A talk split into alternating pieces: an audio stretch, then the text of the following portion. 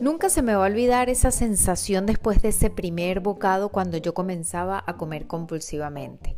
Después del primer mordisco yo hacía como si yo estuviera aspirando un pase de heroína o cocaína, con un éxtasis y un placer en mi cerebro que no lo igualaba nada. Y luego a seguir, un bocado tras otro. Piensa en la última vez que comiste tanto que te sentiste absolutamente lleno y que no podías parar. Comiste una torta enorme para celebrar el cumpleaños de un amigo o te estabas solo en la casa y te abarrotaste de comida final del día. ¿Cómo te sentiste después? ¿Simplemente molesto por haberte provocado un dolor de estómago o te sentiste atormentado por la culpa y la vergüenza? Hola, hola, soy Doris Hutch, creadora de Reds Go Green. Bienvenido a un nuevo capítulo de La comida habla claro. Hoy quiero que hablemos sobre cómo dejar de comer compulsivamente. A todos nos puede pasar que comemos demasiado de vez en cuando y ya sabemos que esto puede ser por temas emocionales, ¿no? O sea, desde el momento en que nacemos se nos nutre con la comida, se nos recompensa con la comida y muchas de las áreas de nuestra vida están relacionadas con la comida también por lo que las conexiones emocionales con la comida son normales. Ahora, ¿qué pasa con las personas que comemos compulsivamente? Normalmente el problema está en cuando empiezan y no se puede parar. Se comienza a reprimir esa compulsión al principio, pero se van acumulando esas ganas y se hacen cada vez más fuertes e es imposible detenerse. Y estas personas, si se conocen como son, son estas personas que no compran la comida, que nunca tienen nada en la despensa o en la nevera como para no tentarse, pero cuando tienen la oportunidad, cuando van a un cumpleaños o cuando van a algún evento, se llenan de comida y luego se preguntan por qué no midieron sus porciones. Yo he sido culpable de esto también, créeme. Algunas personas dicen, bueno, esta es mi oportunidad porque nunca me voy a poder comer esta hamburguesa y uno se termina comiendo esa hamburguesa con demasiada desesperación y luego otra y luego otra. También hay esa frase que dice, bueno, ya me lo comencé, ah, ya me lo voy a terminar.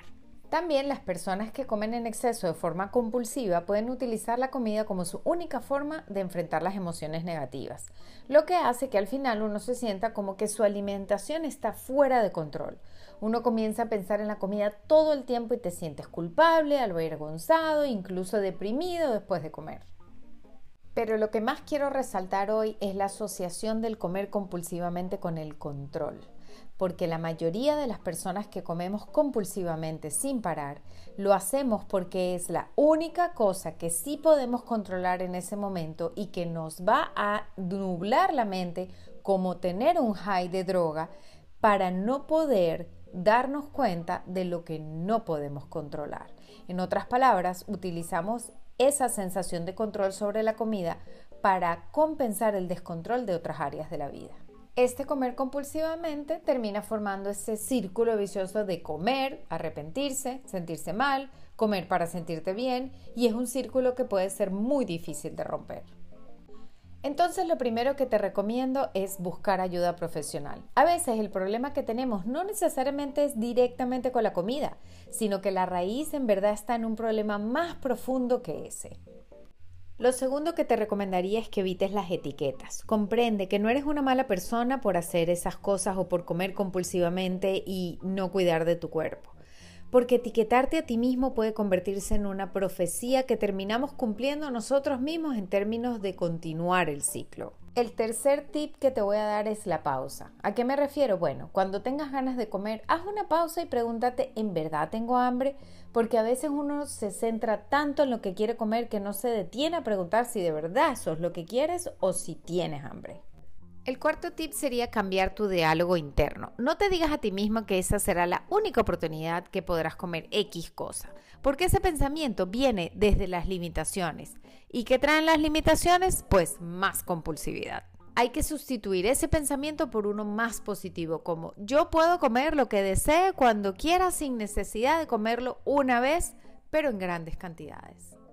Recuerda que puedes utilizar la comida como tu aliado en vez de usarla como tu enemigo. De esa manera podrás mantenerte en contacto con las señales que te indican hambre o saciedad y ser consciente de tu cuerpo otra vez. Claro que puedes.